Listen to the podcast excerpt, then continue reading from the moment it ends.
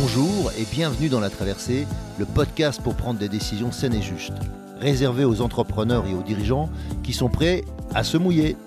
Je suis Hervé Franceschi, auteur, coach, conférencier, explorateur de la joie et aventurier de l'entreprise.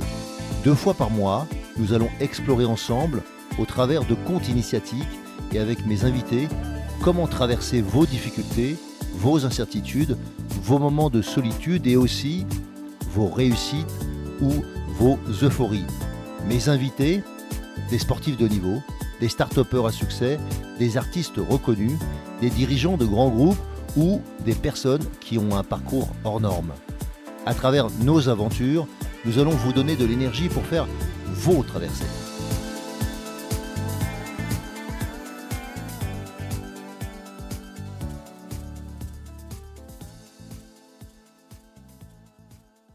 Je suis très heureux de vous retrouver dans la traversée. Alors, Pierre-Henri ou athée, déjà. Tu vois, c'est, on ne sait pas comment t'appeler, tu vois, c'est ça le truc. Alors athée pour commencer. Et pilote, en même temps conférencier, en même temps auteur, et puis en même temps youtubeur depuis quelque temps. Quelle est la meilleure manière de te définir si on avait envie de te définir? Mais bon, je ne veux pas spécialement enfermer les gens dans un, dans un cercle, encore que toi, tu as été longtemps enfermé dans un cockpit. Donc tu es habitué à un espace petit. Vas-y, qu'est-ce que tu as envie de, dire sur toi? Euh, Je pense que le terme que j'essaye de, de, mettre en avant en ce moment, c'est passeur d'expérience.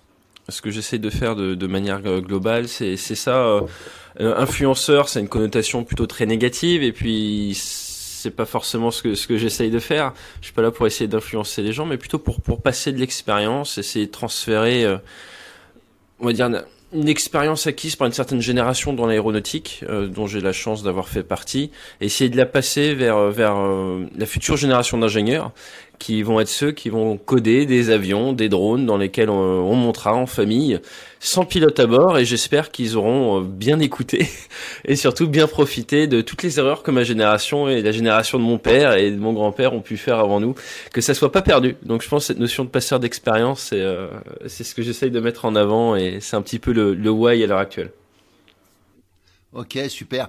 Et si euh, il y avait une expérience justement que tu que tu voudrais euh, qui toi t'aurais fait gagner beaucoup de temps. Tu vois on va revenir dans l'inverse. Tu me dis bah j'aurais aimé que quelque part nos, nos parents euh, ou nos grands-parents ne fassent pas des erreurs. Bah en fait c'est quoi les erreurs que tu aurais aimé qu'on t'explique pour que tu les fasses pas par exemple? Moi je pense que la plus grosse euh, la plus grosse erreur que j'aurais bien aimé qu'on m'explique c'est peut-être m'expliquer plus tôt euh, m'expliquer plutôt comment fonctionne euh, comment bien gérer une carrière. Je pense que ça, c'est, ça, c'est une ah. chose importante. Euh, moi, j'ai été biberonné à, à la méritocratie. Euh, l'armée est une grande méritocratie, un gros ascenseur social.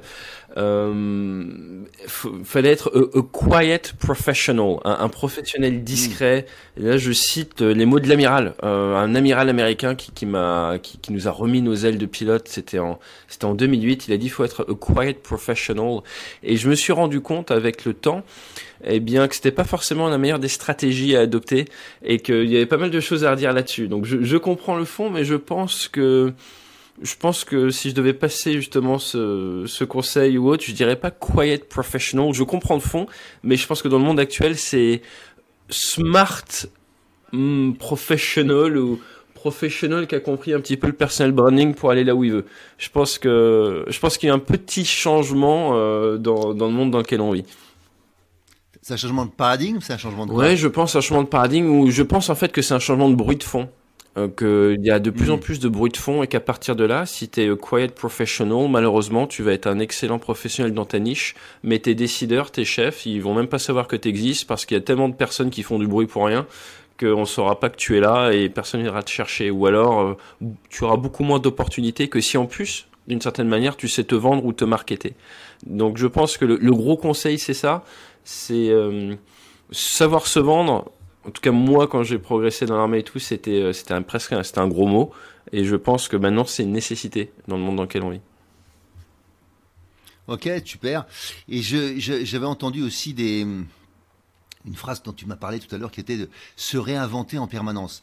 Donc ça va un peu dans cet esprit, c'est-à-dire que passer du, du, du, du, du gars quiet, ok, du gars calme et qui dit pas grand-chose, qui reste dans son coin et qui surtout, surtout, surtout écoute les ordres qu'on lui demande et agit en tant que tel. Et maintenant d'avoir un esprit plus ouvert, de, de, regarder, mais pour regarder quoi, pour apprendre quoi, pour euh, vivre quoi? Et justement, je pense qu'on est dans un monde qui est en, en évolution, euh, en évolution très rapide.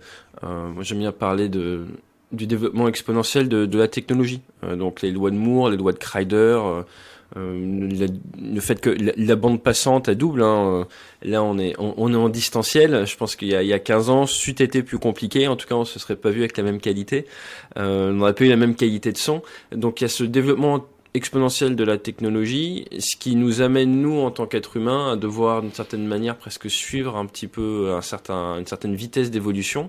Et quand on ramène ça, moi ce que j'ai connu donc les cockpits, j'ai commencé l'aviation à 14 ans sur des avions d'ancienne génération. Il y avait très peu de d'informations dans mon cockpit, il y avait très peu d'informations dans mon bureau si on peut dire. Donc euh, d'un point de vue cognitif, c'était pas voilà, enfin, c'était compliqué, mais ça restait humain quand on voit à quoi ressemble le cockpit d'un Rafale de nouvelle génération avec les liaisons de données, avec les capacités des nouveaux radars, avec toutes ces choses-là, bah, clairement, la personne qui s'installe dans le cockpit et qui pense qu'elle a la capacité intellectuelle, même de processeur au niveau de son cerveau, de, de tout gérer, je pense que je pense qu'elle va pas avoir une espérance de vie très longue dans le cockpit. Donc sa force, eh bien, je pense en permanence dans nos dans nos métiers à, se réinventer. Le pilote de combat de 2021 n'est pas du tout le pilote de combat de 2015, n'est pas le pilote de combat des années 2000 et n'est absolument pas le pilote de combat des années 80. Ça c'est ça c'est sûr. Et donc faut faut le comprendre. Euh, c'est un fait et faut accepter que Là où on pouvait peut-être avoir à se réinventer tous les 20 ou 30 ans, après c'est devenu tous les 10 ans, maintenant j'ai peur que ça soit euh, tous les 2-3 ans. Ok. Quand tu as dit t'as peur, en fait, j'ai l'impression que aussi ça t'excite, donc c'est pas que de la ah peur. Ah oui, euh, à l'heure actuelle, moi, ça, ça, me plaît parce que euh, je touche du bois, j'arrive plus ou moins à me réinventer, mais je me dis qu'il y a un moment, je vais peut-être arriver aux limites de mes capacités de d'imagination. Donc, je pense que là, c'est important de, de bien s'entourer, et, euh, et, je pense qu'il a jamais été aussi important de travailler euh, avec des profils différents en, en équipe. Ouais. Mmh. Ok, tu peux me parler justement un peu de ton équipe, comment ça fonctionne euh, Donc, moi à la base, je viens, alors euh, à la base, je viens du sport. Donc, je viens du, sport individuel. Je viens du triathlon et du duathlon. Euh, donc, je travaillais pas beaucoup en équipe. Hein, je faisais du, triathlon longue distance. Donc, on n'a pas droit de, rouler en peloton. On n'a pas droit de profiter de l'aspiration de, des, des, vélos des autres. Donc, on est même obligé de rester à une certaine distance les uns des autres. C'est vraiment un sport individuel où on se bat contre soi-même et la montre par excellence. Après, d'ailleurs, je suis entré dans l'armée. Donc l'armée, il y a une vraie dichotomie, surtout dans l'aviation de combat, parce que il faut de l'excellence individuelle, mais au service de l'équipe. Donc il faut réussir à trouver euh, quand est-ce qu'on travaille sur soi, quand est-ce qu'on travaille sur l'équipe, et ça c'est pas forcément évident, et tous les jours ça va varier un petit peu. Donc faut faut réussir à, bien jongler entre les deux. Et puis maintenant je suis dans la, la conférence, la, production audiovisuelle, toutes toutes ces choses là, les, les workshops, et là moi j'ai fait le choix de, de m'entourer de personnes qui avaient des profils différents, euh, justement parce que d'un point de vue collectif, on en sort plus de valeur. Euh, j'ai vu un petit peu les limites, on va dire, de, de personnel ultra formé qui proviennent du même moule quand j'ai fait des, préparations de missions militaires où voilà, si on a tous le même cursus, si on pense tous plus ou moins de la même manière, on se met tous autour de la table, on va tous avoir le même plan, plus ou moins. Et, euh, d'un point de vue militaire, même ça peut présenter certaines limites. Et je me suis rendu compte en travaillant avec des, nations différentes, avec des personnes même de, bah, du personnel féminin, comme, comme on dit dans l'armée et tout, on se retrouvait à avoir plus de, plus d'idées, plus d'idéations. Alors je pense que ça a été pas mal intellectualisé ça dans l'entreprise, dans l'armée beaucoup moins. Et je me suis dit ouh ça c'est une bonne piste à suivre pour pour la création de contenu, même pour les idées en conférence ou autre. Et donc je me suis entouré de, de profils très différents. Donc j'ai euh, j'ai une associée elle qui vient euh, qui vient à la base de, de TF1. Euh, elle était à la strate de TF1 euh, des études de, de mathématiques. Moi, j'ai pas fait d'études de maths. Euh, une spécialité de DAF, donc euh, on va dire une, une, femme avec un esprit très cartésien, mais en même temps derrière qui a travaillé en tant que principalement de RH dans, dans une start-up. Donc connaissance des grands groupes, connaissance connaissance des start-up, connaissance un petit peu du, du monde civil et surtout une une sensibilité que je n'ai pas peut-être euh, par autoprotection du fait de mon ancien métier. Et donc ça, ça permet d'apporter des points de vue et des visions très différentes. Et puis on travaille également avec un petit jeune de 25 ans qui, qui a fait militaire pendant un temps et qui lui est sur un peu plus l'état d'esprit de la nouvelle génération. Ce qui est assez marrant parce que quand il est pas d'accord, il le dit. C'est ça qui est bien. à son âge, j'aurais pas trop osé. Donc, euh, donc ça nous permet collectivement, quand on, quand on va brainstormer un sujet, quand on va brainstormer une idée, quand on va essayer de se dire tiens qu'est-ce qu'il faut qu'on change, eh bien on va avoir beaucoup plus d'idées que si j'étais entouré d'autres pilotes de combat qui avaient le même parcours que moi.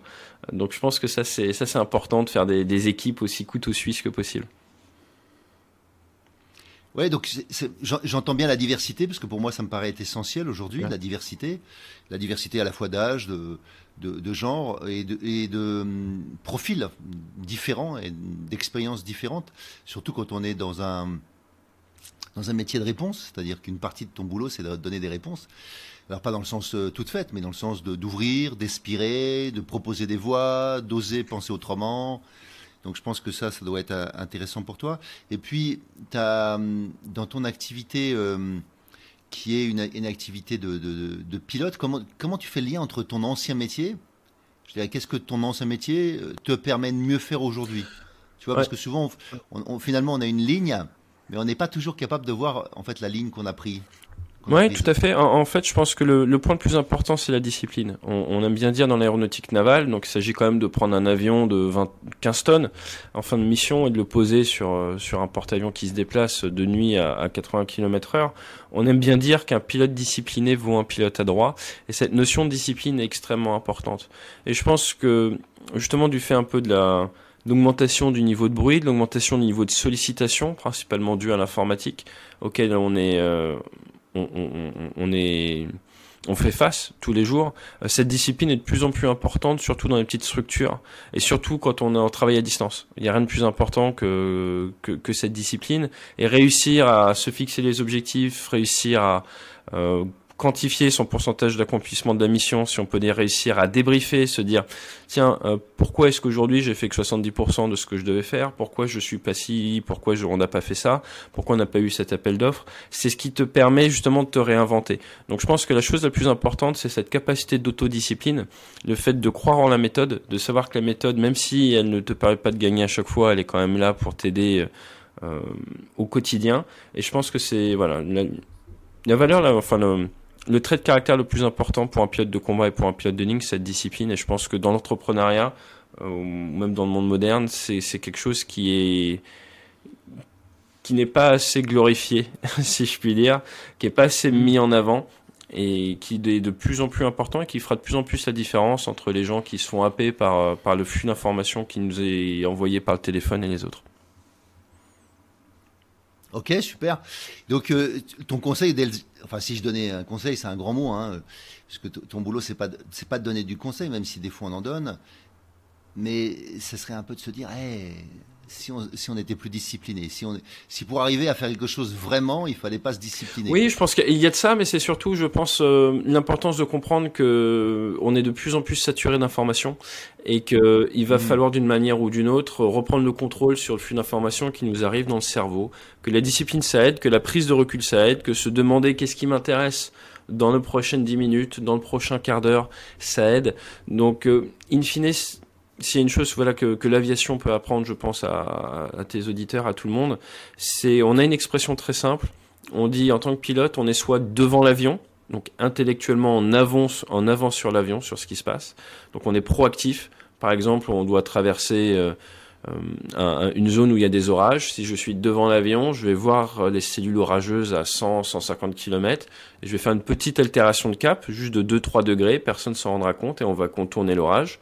Soit je suis dans l'avion, je regarde mes instruments et, et je me fais un peu surprendre par l'orage, du coup je fais une grosse variation de cap et, là maintenant on doit faire 60 degrés de variation de cap, tout le monde est au courant, on se fait secouer. Soit je suis derrière l'avion et là je subis complètement tout ce qui se passe et on se retrouve à traverser l'orage et on a des gros dommages derrière. Donc c'est un petit peu ça et plus ça va, plus notre quotidien fait qu'on a tendance à, à, être dans l'avion, sinon derrière l'avion et, euh, et, je pense que c'est vraiment ça qui est, qui est très important, c'est réussir à reprendre le contrôle là-dessus. J'aime bien cette expression être derrière l'avion. je, vois, bien ce que tu veux dire. je vois bien, je vois bien, je vois bien. Non seulement je suis dans les réacteurs, j'en prends plein la gueule, mais en plus je m'en prends plein la gueule parce qu'il arrive devant. Ok, super. Euh, je voulais, si, si tu, euh, si, on revient aussi sur euh, ton métier de, de, de conférencier aujourd'hui, qu'est-ce que tu penses que tu peux apporter vraiment aux gens? Qu'est-ce que tu penses que tu qui, enfin, c'est quoi, de ton point de vue, leur manque? Alors il y a, y a différents points. Après ça dépend sous quel angle on vient euh, et ça, ça, dépend forcément de chaque équipe. Mais les deux gros points, euh, moi que, que j'aime bien apporter, c'est déjà ce, ce point, euh, leur rappeler qu'ils sont volontaires. Il y a beaucoup de personnes qui pensent qu'ils sont pas volontaires ou qui sont forcés d'aller au travail tous les jours. Je les fais remettre ça un petit peu en perspective avec avec des militaires qui ont été obligés de se battre euh, parce que parce qu'à une certaine époque euh, c'était pas qu'une armée de, de métier hein, c'était les gens euh, on leur demandait pas forcément leur avis pour aller dans les tranchées ou pour aller faire certaines guerres donc cette notion un peu de de ce qu'on appelle en anglais l'ownership, cette prise de responsabilité, le mm-hmm. fait qu'en fait ils ont plus de pouvoir, même si c'est un grand groupe, que ce qu'ils pensent, et qu'on est souvent son, son propre facteur limitant. Donc il y a cette notion qui est que bah, tous les matins, ils se réveillent au en, tant que commandant de bord de leur propre aéronef, que leur, euh, leur monoplace, eux, à 100 millions d'euros, leur rafale, c'est leur corps, et que ce qu'ils vont en faire pendant la journée, en fait, ça dépend quasiment que d'eux et de, leur état d'esprit. Donc ça, c'est ça, c'est une grosse partie. Après, il y a une deuxième partie que j'essaie de pousser euh, beaucoup en France, qui est, qui est l'art du, du, followership. On parle énormément de leadership mmh. en France, on parle pas du tout du follower, de l'art euh, d'être un bon équipier. Ce qui est très important dans l'aviation de chasse, euh, quand on prend une patrouille de deux ou quatre avions, le leader, donc souvent il est devant, pas toujours, mais souvent il est devant, et euh, il est accompagné par ses équipiers. Et la responsabilité d'anti-abordage, donc la responsabilité de ne pas se percuter les uns envers les autres, les uns dans les autres, eh bien mmh. ça n'incombe pas au leader, ça incombe aux équipiers. Et donc souvent je leur dis aux gens, imaginez si là vous apprêtez à partir en vol avec vos N-1, N-2, et qu'en fait, vous statistiquement, vos plus grandes chances de mourir eh bien, viennent d'une vos N-1 ou vos N-2 qui vous rentrent dedans. Et, et donc c'est à vous de bien les former, c'est à vous de vous assurer qu'ils ont bien compris leur responsabilité, mais c'est également à vous d'être une plateforme, comme on aime bien dire, une plateforme stable, une référence qui soit facile à suivre. Parce qu'un leader qui arrête pas de zigzaguer ou mettre des grands coups de manche qui bougent dans tous les sens, c'est extrêmement dur à suivre et ça empêche ses équipiers de créer de la valeur dans leur cockpit.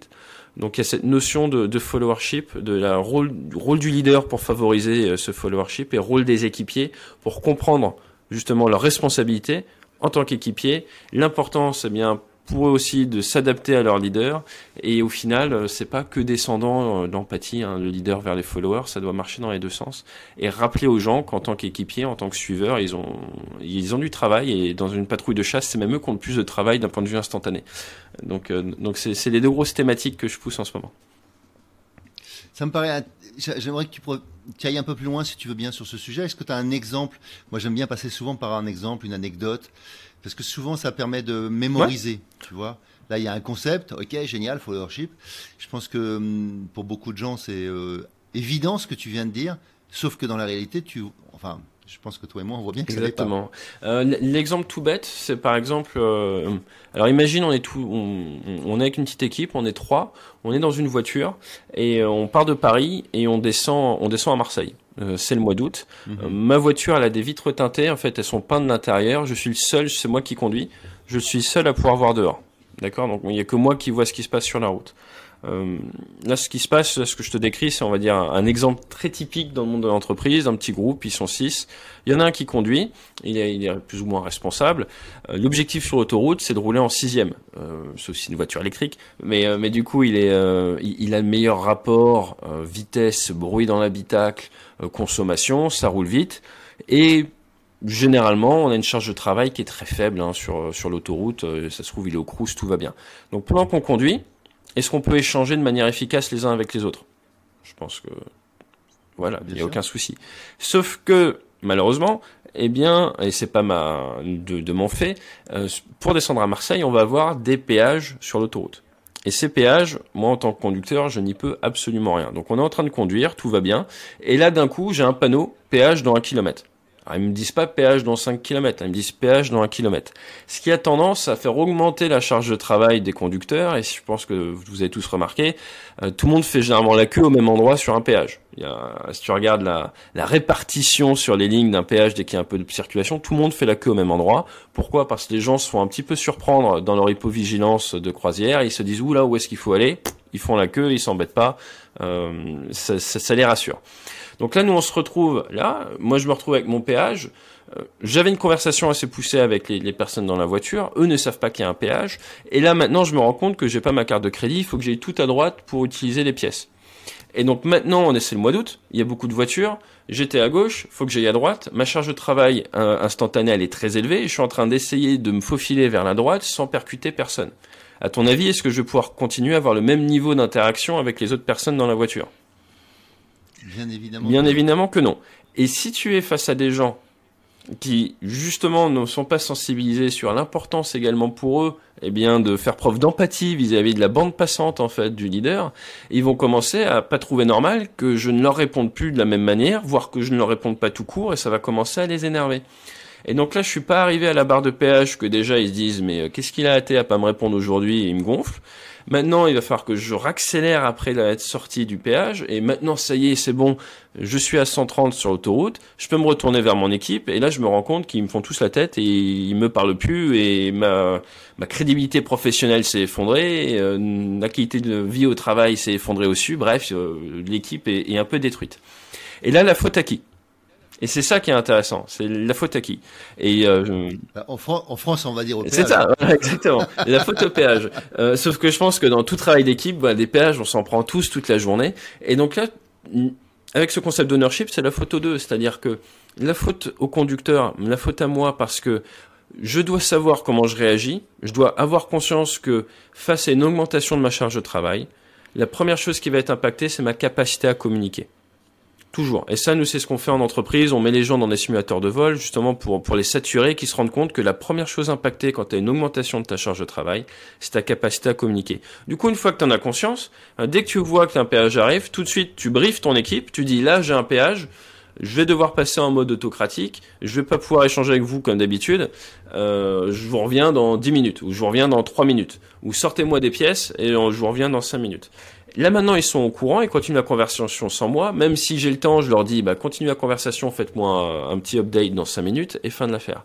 Si moi j'ai pas eu le temps de le faire, et mon équipe, elle, a la conscience, elle, comprend mes limites en tant qu'être humain, elle l'accepte. Soit maintenant j'ai pas eu le temps de le faire, eux, une fois qu'ils ont m'ont challengé, comme on dit en Amérique du Nord, qu'ils ont essayé de me parler une fois, deux fois, qu'ils voient que ça répond pas comme d'habitude, plutôt que se dire que c'est parce que je suis j'ai pris la grosse tête parce que j'ai été nommé conducteur il y a pas longtemps, ils vont se dire ah mais quelle est sa bande passante? Peut-être qu'il se prend un péage, peut-être que sa capacité à communiquer s'est effondrée.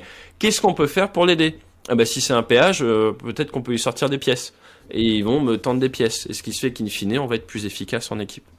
Donc ça en fait ça paraît mais évident de chez évident et tu vois que dans 98% des équipes ça n'a pas lieu et que dans 80% des entreprises où nous on intervient, euh, soit face à des soucis euh, généralement de performance, productivité, qualité de vie au travail, ça vient souvent d'une mauvaise compréhension de comment on fonctionne en tant qu'être humain, euh, principalement lié à cette saturation en, en, charge de travail, cette saturation cognitive. Et le, le parallèle avec ce qu'on disait tout à l'heure, c'est que du fait de cette augmentation des capacités informatiques, eh bien, on est de plus en plus saturé en fait par ces informations. On est de plus en plus mis face à des péages, de plus en plus euh, happé par de la charge de travail. Notre capacité à communiquer a fait que s'effondrer au fur et à mesure. Ouais, je trouve ça intéressant de, de rappeler, euh, surtout que, comme tu le dis, là, en ce moment, on a une charge de travail, ou bien on a un stress, ou bien il y a des peurs. Euh, les situations que, nous vivons tous en ce moment font que l'augmentation de la peur, l'augmentation du stress interviennent et en conséquence, euh, ça vient mettre en difficulté, je trouve, la communication, mettre en difficulté les, les principes d'empathie, tout simplement, que je sois naturellement empathique ou en tout cas que techniquement euh, je sais être empathique ou je sais développer mon empathie, fait que je, je trouve qu'effectivement, il semble, il semble qu'on soit tous avec une faible bande passante en ce moment. Oui, malheureusement, j'ai peur que ça, que ça aille pas forcément en, s'améliorant, mais c'est vrai que le distanciel aide pas du tout, le téléphone non plus. Mais on a tous tendance à croire qu'on est plus puissant en tant qu'être humain que ce qu'on est vraiment. Et euh, s'il y a bien une chose que j'ai retenue de ma formation de pilote de chasse aux États-Unis, j'ai été formé par, par l'US Navy, j'ai fait deux ans et demi là-bas, une sorte d'Erasmus militaire, c'est que le, premier jour, quand on commence les cours au sol euh, avec les Américains, ils vous disent euh, ok les gars c'est bien, vous avez été sélectionnés, vous êtes bon en sport, physiquement, vous n'êtes pas trop bête tout ça, mais mais vous êtes humain. Et il faut accepter son humanité, hein, vraiment à l'opposé du côté divinité de manière à mettre en place des process euh, pour compenser, je pas envie de dire nos faiblesses, mais nos limitations en tant qu'être humain. Et euh, il y a trop malheureusement de, de personnes qui n'en ont pas conscience ou qui se mentent à elles-mêmes ou qui ne sont pas posé la question et qui du coup n'ont pas n'ont pas intellectualisé l'impact que peut avoir toutes ces choses-là sur euh, leur performance, leur capacité, sur sur leur manière d'être en fait, tout simplement. Et tu aurais des exercices? Tu aurais des moyens pour leur faire comprendre? Ah bah pour les faire comprendre, il n'y a rien de mieux que de les faire saturer. Hein. Donc, nous c'est ce qu'on fait. On, met les gens dans des simulateurs de vol, on, leur, on, on, les met dans des situations où il faut, faut, passer de l'information et se rendre compte qu'ils n'y arrivent absolument pas. Et, euh, et, ça prend à peu près six minutes à démontrer. C'est très simple, c'est très efficace. Euh, ce qu'on appelle la pédagogie par l'échec. Et après derrière, on leur dit bah il y a des méthodes. Euh, voilà ce qu'il faut faire. Et ça passe par, par la prise de recul notamment et la connaissance de soi. Euh, quand tu es rentré dans l'armée, c'est pareil. On, on, fait quoi dans l'armée? Généralement, au début, on va, on va chercher les limites de chaque individu pour qu'il ait conscience de ses limites. Et, et c'est, je pense, la grosse force de l'armée par rapport à, à une formation purement civile, c'est qu'on a institu, insti, je vais y arriver, institutionnalisé, euh, le fait de, d'amener les gens, quatre pour les unités un peu d'élite, à leur point de rupture de manière à ce qu'on mhm. connaisse son point de rupture et qu'après derrière on sache le détecter et on sache s'en prémunir et on sache lever la main s'il faut ou, ou, mieux gérer son intensité euh, et, et, je pense que l'être humain il fonctionne très bien quand euh, quand quand il s'auto-déçoit. Enfin, moi j'aime bien dire que le, le, recours à la simulation de vol, tout ça, c'est pour créer un ancrage émotionnel. On sait que la mémoire, elle marche bien avec l'émotion, et donc euh, une personne qui un jour se déçoit se rappellera beaucoup plus que quelqu'un qui passe son temps un peu dans sa zone de confort. je pense que le mieux, mm. c'est de se mettre soi-même en situation vraiment euh, en dehors de sa zone de confort, complètement saturé, se rendre compte bah, qu'on est humain comme tout le monde, et à partir de là, se dire, euh, même si dans mon quotidien j'ai l'impression de maîtriser ce qui se passe, peut-être que par moment, euh, voilà, je suis pas à 100% comme je pense, euh, et ça amène les gens à réfléchir leur manière d'échanger avec les autres, principalement en termes de communication. Hein. Nous, ce qu'on pousse, c'est le collationnement ou le back brief. Donc c'est, euh, je t'envoie de l'information, tu me renvoies de l'information avec un champ lexical différent. Euh, donc je t'envoie de la data, tu me renvoies cette data, mais en ayant transformé un petit peu. Comme ça, au niveau de ton cerveau, tu, tu retiens mieux. Et en changeant le champ lexical, eh bien, euh, ça évite les doutes. Parce que si je te dis, je loue mon appartement, est-ce que Hervé, tu sais me dire si je suis locataire ou propriétaire? Non. Donc on pourrait échanger pendant 5 minutes sur la location de mon appartement et on saurait pas si toi tu pourrais penser que je suis proprio et moi je pourrais moi en fait ça se trouve je suis locataire. Donc c'est plein de petites choses comme ça qui, qui des méthodes qu'on a appris dans le sang hein, malheureusement dans les accidents dans l'aérien qui au final après trouvent leur place euh, dans le monde de l'entreprise pour euh, pour faire gagner du temps, de l'énergie, de la qualité de vie de travail euh, down the road comme on dit un peu avec l'expérience. Super. Euh, alors j'entends bien que on peut faire des simulateurs de vol. Moi je me rappelle, j'ai fait des quelques expériences avec euh, des hélicoptères dans le passé. Et donc, euh, parce que c'est un truc qui vole pas. si tu lâches le manche, moche. voilà, ça vole, ça, tombe. Donc quand tu commences à voir les mains, les pieds, il y a, y, a, y, a, à un moment donné trop, trop d'instructions dans les premiers instants, et puis après, petit à petit, tu trouves ton équilibre là-dedans mais je me rappelle toujours que cet esprit de saturation, où je me rappelle, j'avais l'impression que physiquement j'avais rien fait, mais je sortais, j'étais en âge. Donc euh, après j'ai vu comment je pouvais me calmer, préparation mentale, tout ça fait que c'était beaucoup plus simple comme exercice. Mais je me rappelle très bien de ce que tu veux dire. Mais je pense que tout le monde n'a pas la chance, je ne sais pas si c'est la chance en tout cas, ouais, si, je pense que c'en est une, de tester euh, ce que c'est qu'un simulateur, de tester ce que c'est qu'un hélico, ou tu vois, donc euh, comment on peut les, J'aime bien cette idée de s'auto-décevoir. Je trouve que ça nous rappelle à notre humilité. tu vois, tu aurais un, truc là-dessus Parce que je pense que c'est un, sujet qu'on n'évoque pas souvent, parce qu'on va être sur le, sur le versant, tu sais, positif, plutôt que sur le versant de la honte. Ouais, alors euh, quelque chose de très simple. Hein. Dans la chasse embarquée, la gestion du temps est extrêmement importante. Hein. Nous, moi, je viens de dire qu'il maîtrise le temps, maîtrise son environnement. Euh, un exercice très simple, c'est euh, que n'importe qui peut faire. C'est par exemple sur une réunion, sur sur une date, sur un travail, sur un brainstorm. Vous fixez un objectif précis de timing et vous regardez si vous arrivez à le tenir. Mm-hmm. Il y a 9 chances sur 10 que vous n'y arrivez pas. Moi, je suis C'est ça. Donc, en fait, il y a les gens qui se font très attention à la gestion du temps et il y a les autres. Euh, le fait de faire d'être très attentif à la gestion de temps, ça permet de savoir en permanence où on est par rapport aux échéances. Ça permet de faire évoluer son style d'interaction, même de leadership avec ses équipes. Moi, j'aime bien commencer par du laisser-faire, après passer dans du démocratique, après finir en autocratique mm. si la solution n'a pas été trouvée proche de l'échéance. Et ça vous permet en fait en permanence d'adapter votre communication avec les autres, mais en toute intelligence. Et si vous êtes follower, de savoir comment euh, vous, devez adapter également votre communication vis-à-vis de la bande passante qui reste avant l'échéance.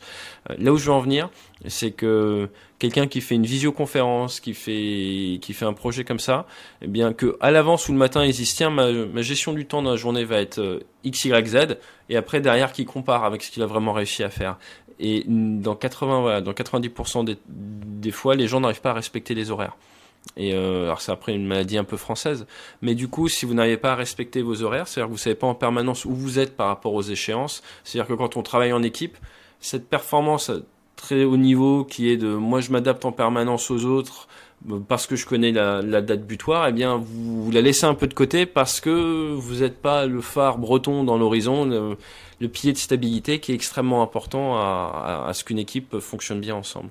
Donc je pense que se fixer des objectifs de temps et regarder comment on performe versus comment on pensait qu'on allait performer, c'est une bonne méthode, c'est un bon un bon test pour se rendre compte euh, de comment on peut se faire attirer euh, dans la saturation sur certaines tâches.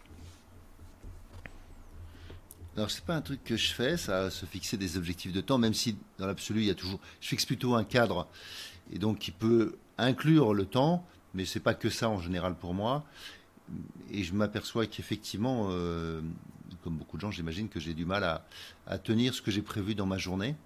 J'ai tendance à vouloir en mettre un peu trop. Donc je fais partie de ceux qui, remplissent leur agenda. voilà. Alors j'ai appris à mettre des pauses dans mon agenda, à mettre des, tu vois, à mettre des, des moments plus calmes. Donc justement, toi, tu gères comment, toi? Ta capacité à prise de recul Ouais, ben, en fait, moi, j'intellectualise la veille. Alors, ben, il n'y aura pas l'image, mais euh, je fais pas une journée sans avoir fait ma, ma timeline euh, du jour. Euh, donc, fonction de ma charge de travail, ça, je vais descendre jusqu'à des créneaux d'un quart d'heure minimum. Si tu regardes ce que font certains patrons nord-américains, Bill Gates, je crois qu'il descend à 5 minutes de créneau. J'en suis pas là. Euh, donc moi je travaille à je travaille à 15 minutes, mais je vais je vais réfléchir exactement à qu'est-ce que je fais à quel moment et en permanence, ça va me permettre de voir dans ma journée la tendance, si une tendance se dégage. Parce que si tu commences à prendre du retard par rapport à des échéances, et ça arrive, hein, ça arrive à tout le monde, euh, surtout à un call, un machin, un truc, tu prends du retard, eh bien si tu t'étais fixé ta prochaine échéance, on, va dire que tu avais une tâche de 10 à 11, tu avais ta prochaine échéance à 11-15, tu, vas pouvoir t'en rendre compte et corriger de suite, et débriefer de suite, et essayer de réinjecter tes problématiques du matin plus tard dans la journée. Alors que si tu attends la fin de la semaine pour euh, gérer tes échéances, bah tu, laisses en fait une énorme capacité de, de, de réadaptation euh, sur la table. Donc, je pense que le fait de fonctionner avec des petites échéances, ça te permet en permanence de savoir où tu es par rapport à ce que tu cherches à être et de d'adapter le tir. Ce qui te permet dans un monde justement un peu en croissance exponentielle de suivre la pente. Nous c'est ce qu'on fait un peu dans l'aviation de chasse. On est en permanence en train de de tout découper en une multitude de petites étapes. Euh, et, la grosse spécificité, c'est entre chaque étape, on regarde ce qu'on vient de faire, on se dit si c'était à faire, qu'est-ce que je ferais différemment? Et on se dit euh, c'est quoi ma prochaine mission et c'est quoi l'objectif final? Et des fois dans la journée l'objectif final il change, mais on est en permanence en train de se prendre ce recul. Qu'est-ce que je ferais différemment? Qu'est-ce que je, vais devoir changer sur la journée? Et on se radapte, on se radapte, on se radapte. C'est juste un, je pense, un, une habitude mentale, mais qui ne fonctionne que si elle, elle, elle, est liée à cette gestion du temps, à cette, euh, cette connaissance en permanence de où on est par rapport à nos échéances, où on devrait être. En fait, le, le, temps, c'est la seule chose qui change jamais. Hein. Que tu aies à Mach 1.5 à 10 km heure quand tu, quand tu marches, à 15 km heure quand tu cours, ou à 30 sur un vélo, le temps, une seconde, ça reste une seconde. Alors, Sauf si tu accélères à certaines vitesses et la relativité du temps, toutes ces choses-là, on va pas rentrer là-dedans, on va faire simple. Je te cache pas que je me suis posé la question, avec 2500 heures de vol, euh, quelle distorsion du temps est-ce que mon corps a subi? Et, c'est pas très élevé, mais c'est quand même factuel. Mais, euh, mais on n'en est pas là. Donc une seconde reste plus ou moins une seconde. Et, euh, et à partir de là, je pense que c'est très important de, de bien maîtriser ce temps-là pour, pour plus facilement prendre du recul pendant la journée ça, revient avec ton idée de comment bien gérer une carrière? Oui aussi, euh, oui c'est vrai. Aussi je, je pense parce qu'il y a un temps pour tout. Et euh, il y, a un, il y a un temps pour tout. Je, je, je pense que c'est important. Et, et, quand tu vois que tu fais le quiet professional et que tu as pas ce que tu veux. Alors, je vais pas me plaindre de ma carrière militaire. Hein. J'ai fait de la démonstration aérienne en Rafale. J'ai fait chef instructeur sur Rafale. Mais moi, ce que je voulais, c'était, aller faire monite aux US. Et, euh, et j'ai jamais. Au début, on m'a dit t'es trop jeune. Et puis l'année d'après, on m'a dit maintenant t'as trop de qualifs sur Rafale. T'es trop vieux, t'iras jamais. Et donc, je dit vous êtes sérieux là? Et, euh, et, et j'ai envie de dire ma, ma seule frustration par rapport à ma carrière militaire c'est de pas avoir réussi à avoir les affectations que je voulais. J'ai eu une super carrière, mais c'est pas ce que je voulais. En termes de choix personnel, je voulais aller aux États-Unis parce que je voulais que mes enfants apprennent l'anglais et tout. Et j'ai pas eu tout eu ce que je voulais. Euh, donc j'ai eu mieux, si on peut dire, sur le papier, mais c'est pas ce que je voulais. Je me suis retrouvé officier de liaison avec les industriels. C'est comme ça que j'ai commencé la conf, mais j'avais même jamais pensé à faire ce job. Et euh, comme quoi, mais, mais, au final, ça vient de quoi? Ça vient du fait que j'ai pas su euh, faire évoluer ma ma, méthode d'interaction avec ma, ma RH, je suis resté sur le même format qui est quite professional et, mon travail, euh, je me donne à fond et ça finira par payer. Dans un monde où ça a évolué, qu'est-ce qui évoluait? C'était le format de l'armée. Entre le moment où je suis rentré et le moment où je suis sorti, on a quasiment une diminution par deux du volume euh, du nombre de pilotes. Donc du coup, avec moins de pilotes, des équipes plus petites, ça fait moins de moins de brassage, enfin moins de possibilités d'affectation. Ça a complètement changé la manière dont le personnel était géré. Et en restant sur ce mindset de quiet professional qui fonctionne très bien sur des armées où il y a beaucoup de place, où c'est très grand, euh, ne fonctionne pas du tout en fait sur une sur une toute petite équipe. Euh, eh bien, j'aurais dû le faire évoluer complètement, mais c'est comme ça qu'on apprend. Hein. Donc, euh, euh, l'ancrage émotionnel, l'ancrage émotionnel euh, a été présent, et c'est ce qui m'a poussé après derrière aussi à réfléchir à, à si c'était à refaire, qu'est-ce que je ferais différemment. Tu vois, tu as dit ancrage émotionnel. Oui, tout à fait. Ouais, et moi j'ai entendu rage. Ah, non, non, non, ah rage, c'est pas un terme. C'est un indicatif radio, rage. Rage tutu, c'est les Américains, ils ont cet indicatif à la radio des fois au combat. J'ai toujours trouvé ça un peu spécial, mais non, non, ouais, c'est. Ça veut dire quoi, Rage tutu, vas-y? Ça veut dire quoi euh, Rage, c'est un indicatif radio. On a, on a toujours, il y a des indicatifs sur les théâtres d'opération. Moi, par exemple, j'étais Keystone, euh, mais les Américains, y a, ils ont une patrouille où c'est, euh, c'est Rage. Quand tu entends Rage à la radio, tu fais oula. c'est c'est pas mal. Mon indicatif préféré, c'était Bone. C'est les, les B1B, euh, très gros avions de bombardement américains. Euh, donc le Bone, et c'est. Enfin, je te passe les jeux de mots, mais c'est un indicatif qui faisait peur à la fréquence, celui-là. Ça crée un ancrage émotionnel aussi quand tu l'entends en fréquence. Tu sais qu'il y, y, a du matériel. Il y a du lourd. Sur euh, je, ouais, les deux sujets que je voulais qu'on avec lesquels on peut conclure, c'est euh, donc il y avait la notion de, transmission que, tu aurais aimé qu'il se fasse plus tôt et qui n'a pas pu se faire, à la fois sur euh, quelque chose comme, euh, comme des informations essentielles, certaines que tu as pu apprendre comme la discipline, j'ai bien entendu, d'autres comme euh, quite professional qui auraient pu être ah, plus, un, peu plus, un peu plus ouvert, un peu plus éclaté, en tout cas plus évolué, en tout cas avec son temps. Et j'entends qu'il y, a toujours cette idée de qui est à voir avec le temps, la maîtrise du temps, mais aussi être avec son temps, être présent à ce qui, à ce qui se produit, à ce que, et donc cette notion d'évolution permanente dont tu m'as parlé tout au début aussi, puisque tu te définissais à aussi comme un passeur d'expérience. Donc, euh, donc je, toi, qu'est-ce que tu peux me dire sur cette notion à la fois de transmission, discipline, de temps? Moi, Je pense qu'en fait tout va ensemble. Je pense qu'en fait tout va ensemble et que dans le monde dans lequel on vit, il faut au, moins avoir un peu conscience de tout ça, avoir conscience que bah, le, le temps est une excellente référence, euh, qu'il évolue en fait, à cause de, du développement technologique, que les méthodes qu'on utilisait hier sont pas forcément les méthodes qui nous permettront de réussir demain, euh, qu'il nécessite donc cette remise en, en, question permanente, que cette remise en question permanente, elle ne fonctionne que si on arrive à prendre du recul, que prendre du recul, en tout cas moi de ce que j'ai testé avec mes avions de chasse et même dans l'entrepreneuriat, on n'y arrive vraiment que si on maîtrise bien le temps parce que sinon c'est une perpétuelle fuite en avant et c'est de pire en pire, il y a toujours, quelque chose à faire. Il faut réussir à, bien gérer son temps pour forcer un peu euh, ces, prises de recul et qu'au final, euh, il n'y a rien de plus beau que, que de transmettre de l'expérience, je pense. Je pense également qu'on vit pas assez longtemps pour faire toutes les erreurs soi-même. Ça, c'est quelque chose qu'on dit beaucoup dans, dans l'aérien, qu'il est important de profiter de celles des autres. Que moi, voilà, j'ai une carrière d'opérationnel. J'ai fait la guerre après le Bataclan. Euh, j'ai fait du sport de haut niveau euh, dans l'aviation et, et, et, autres. Et, et, je pense que on a une responsabilité également dans un monde qui est de plus en plus saturé par par une multitude de bruit, qui a pas forcément beaucoup de fond eh bien d'essayer de s'assurer que la génération d'après sera plus efficace que nous pour, et, de les aider à mieux évoluer dans ce monde technologique en s'assurant que, que l'humain reste important. Et pour ça il faut réussir à les impacter. Et on arrivera à les impacter en créant justement euh, euh quelque chose d'émotionnel en eux. Et donc ça nous amène à devoir réfléchir à notre manière de passer l'expérience.